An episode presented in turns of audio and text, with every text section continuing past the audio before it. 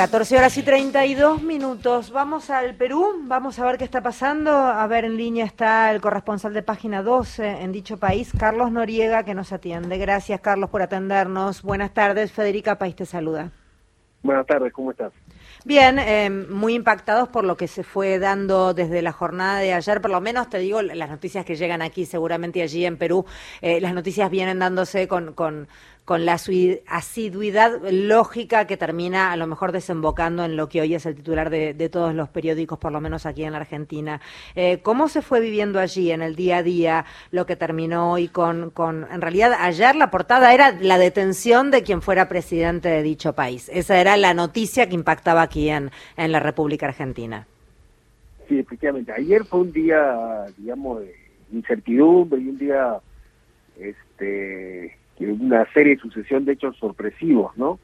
Este, comenzó el día con, con este mensaje, una aparición cerca al mediodía de Castillo en la televisión, en una cadena interrumpiendo toda la programación, un mensaje que no estaba anunciada, en la que sorpresivamente eh, anunció que decidía cerrar el Congreso y también intervenir eh, el Poder Judicial, la Fiscalía, el Tribunal Constitucional, es decir, era casi, incluso utilizando palabras parecía, parecía que es una réplica al golpe que diera Fujimori también por televisión hace 30 años, en 1992, ¿no?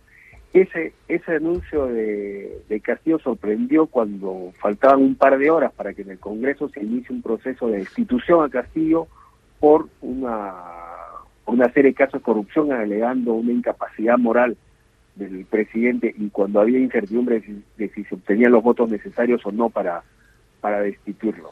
Ahora, ahí todos, eh, todos eh, el desenlace fue muy rápido, digamos, fue, digamos, Perú tuvo, digamos, podría decirse, la dictadura más corta de su historia que duró unos minutos, porque después que Castillo ordenó el cierre del Congreso y tomar todas las instituciones, en minutos se quedó solo, todos sus ministros se renunciaron, este, las instituciones este, rechazaron ese anuncio, el Congreso se, se autoconvocó de, emergencia y rechazó el anuncio, también de Castillo, y las Fuerzas Armadas le quitaron el piso y no lo apoyaron.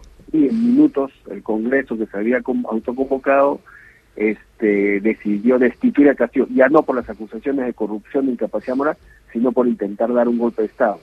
Castillo salió del Palacio de Gobierno, intentó camino a la Embajada de México para refugiarse, pero en el camino sus propios escoltas que lo estaban llevando lo detuvieron. Lo, detuvieron en una dependencia policial y hoy, hoy, en la noticia de hoy, es que Castillo durmió la noche de ayer y hoy es vecino en el, de celda del ex dictador Alberto Fujimori. Ambos están ahora detenidos en un cuartel de la policía a las afueras de Lima y esta mañana este, ha habido una audiencia, eh, Castillo asistió a una audiencia judicial vía internet desde la celda, desde el cuartel policial donde está detenido junto a Fujimori, aunque en espacios diferentes, una, una audiencia judicial en la que se ha visto un pedido de la fiscalía para que sea para que sea detenido eh, preventivamente para digamos este prolongar su detención provisional mientras es procesado porque se le va se le quiere este imputar los delitos de sedición, intento de golpe, rebelión, etcétera, ¿no?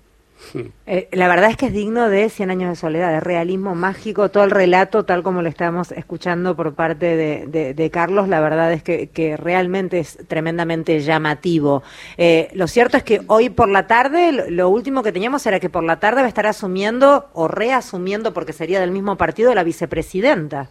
¿Es correcto? Sí, Correcto, la vicepresidenta eh, asumió ayer, ayer asumió la presidencia en reemplazo de Castillo. Una vez que Castillo fue destituido, el Congreso convocó a la vicepresidenta a la que por, digamos, línea constitucional... Por ley de cefalía, claro.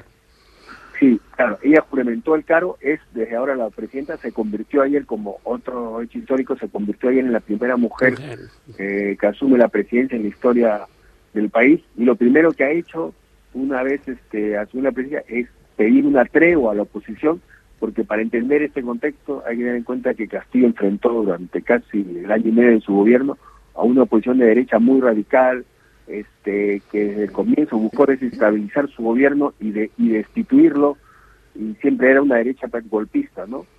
Que, digamos, hasta el último día intentó destituir a Castillo por cualquier causa. Ahora, que Boluarte le ha pedido a esa derecha una tregua, está por verse si se la concede, y anunció un gobierno de digamos que con participación de distintos partidos políticos y ha dicho que eh, piensa quedarse hasta el 2026 cuando culmine el gobierno de Castillo, que es lo que corresponde constitucionalmente. Sin embargo, hay crece una sensación de que se vayan todos y un adelanto elecciones para estar al Congreso, para que también se vaya el Congreso y se ha visto, aunque no son numerosas, algunas movilizaciones en Lima y en varias ciudades del interior exigiendo también este el cierre del Congreso y la convocatoria a nuevas a nuevas elecciones adelantadas. No son no son este como decía manifestaciones numerosas, son poca de, digamos de poca concurrencia en las calles, pero cuando se hacen las encuestas más del 50% de la población dice que eh, decía antes hace unos días que creía Castillo que si Castillo era destituido, entonces también debería irse Congreso y adelantarse las elecciones generales, ¿no? Entonces está en duda si Boluarte puede culminar, pueda culminar su mandato, ¿no?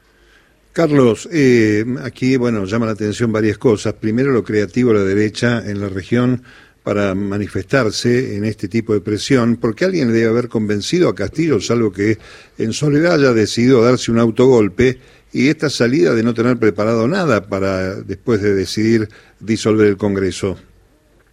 Eh, sí, esa es, digamos, este, la gran incógnita y la pregunta que, se hacen todos aquí, cómo así Castillo decidió lanzarse a dar este golpe sin tener el mínimo de respaldo para sostenerlo, ¿no? Este, es algo que no, hasta ahora no, no se encuentra explicación a eso. Todo, por, por, cómo ocurrieron las cosas, todo fue muy improvisado. Parece que fue una decisión de último momento, no planificada y sin apoyo. La noche anterior a que eso ocurra, Castillo había dado otro mensaje al país diciendo que concurriría al Congreso a responder a, este nuevo intento de destitución. Luego, este, bueno, en horas cambió la posición y dio este golpe. Fue tan improvisado eso. Pero Carlos, las relaciones entre Castillo y la coalición gobernante, la coalición que lo llevó a él al poder casi como una figura suplente, ¿no? Este, digo, ¿no estaban deterioradas hace tiempo? Sí, las relaciones de Castillo con, con el partido que lo dio al poder Perú Libre estaban tan deterioradas, se deterioraron a tal nivel que la dirigencia del partido le pidió a Castillo que renuncie que renuncie al partido y si no lo hacía iba a ser expulsado del partido. Castillo obviamente renunció y fue separado del partido. Había una relación muy tensa y hay que decir que la vicepresidenta Dina Boluarte, que ahora es presidenta, este, también ha sido expulsada de, Perú Libre. su relación con, con esa coalición, con ese grupo que llevó a Castillo al poder, es tan tensa y tan conflictiva como era la de Castillo, o incluso, o incluso más, ¿no? Entonces ahí también, por ahí también tiene, tiene problemas Castillo. Yo te decía que esto fue tan improvisado que incluso la fuga de Castillo, cuando Castillo se da, se da cuenta que no, no le funciona el golpe, y trata de irse a la Embajada de México, no tenía nada planificado, se quedó atorado en el tránsito de Lima y ahí fue y ahí fue por una contraorden que llegó desviado a la a la a una dependencia policial y detenido, o sea, está todo fue como muy improvisado y hecho de última hora que no se que no se entiende cómo se lanzó a hacerlo sin, sin, un mínimo de planificación y respaldo, ¿no? La verdad que sí, y, desde aquí la verdad es que suena hasta, hasta confuso de entender, es complejo de entender también por cierto tinte medio hasta eh, como de comedia de enredos que tiene en alguna parte la ley peruana también es confusa respecto de nuestras leyes, es muy diferente. Por eso cuesta mucho entender algunas cuestiones que da, da, por sentado de repente el relato en la noticia en sí misma y nosotros no lo comprendemos desde nuestro ser, eh, desde de la cuestión republicana nuestra, desde nuestra mirada. Es tan incomprensible, Federica, y le digo a Carlos que nos explique la ley de vacancia, que vos con un artículo en un medio de comunicación podés poner en sospecha al presidente y te lleva al Congreso y el Congreso te destituye. Pero por eso yo preguntaba, me preguntaba mientras escuchaba todo este relato, porque también de acuerdo al medio que leas, este hombre está bien detenido y este hombre no está bien detenido, de acuerdo al medio que vos consultes, como suele pasar con todas las noticias, sobre todo si son políticas, ¿no?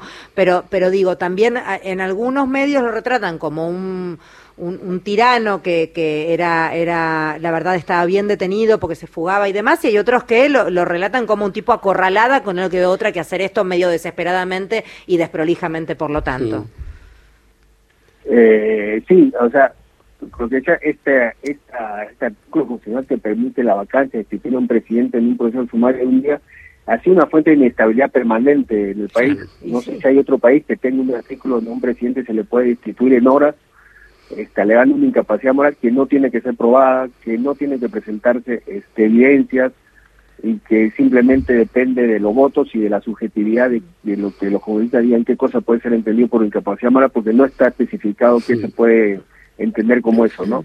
Y eso ha sido tan tan fuente de, inestabilidad que en los últimos seis años el Perú ha tenido seis presidentes por la aplicación de esta, de esta, de esta norma de, de incapacidad moral. Y sobre la detención de Castillo, si es correcto o no, lo que sí había antes de que él se lance a hacer este, este intento de cierre inconstitucional del Congreso, había sí, digamos, un cargamontón contra Castillo que lo pintaban como, como un delincuente y se y ya prácticamente era sentenciado de delito de corrupción.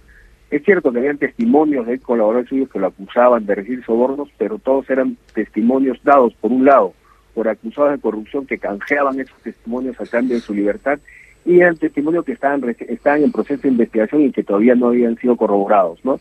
Mm. Pero a pesar de eso se le quería destituir. Pero la detención ahora de Castillo es una detención que está, que está sustentada, digamos, judicialmente por el cargo de sedición y el intento de mm. golpe de Estado y de cerrar ilegalmente el Congreso, que es una figura penal que, digamos, una figura que contempla el mm. Código Penal como, como delito, ¿no? Bien, bien. Carlos, muchísimas gracias por hablar con nosotros. Seguiremos el tema en el minuto a minuto porque nos interesa. Ojalá se ordene todo de manera pacífica y democrática, que es como corresponde. Gracias. Perfecto, gracias. Carlos Noriega es quien estaba hablando, corresponsal de Página 2 en Perú.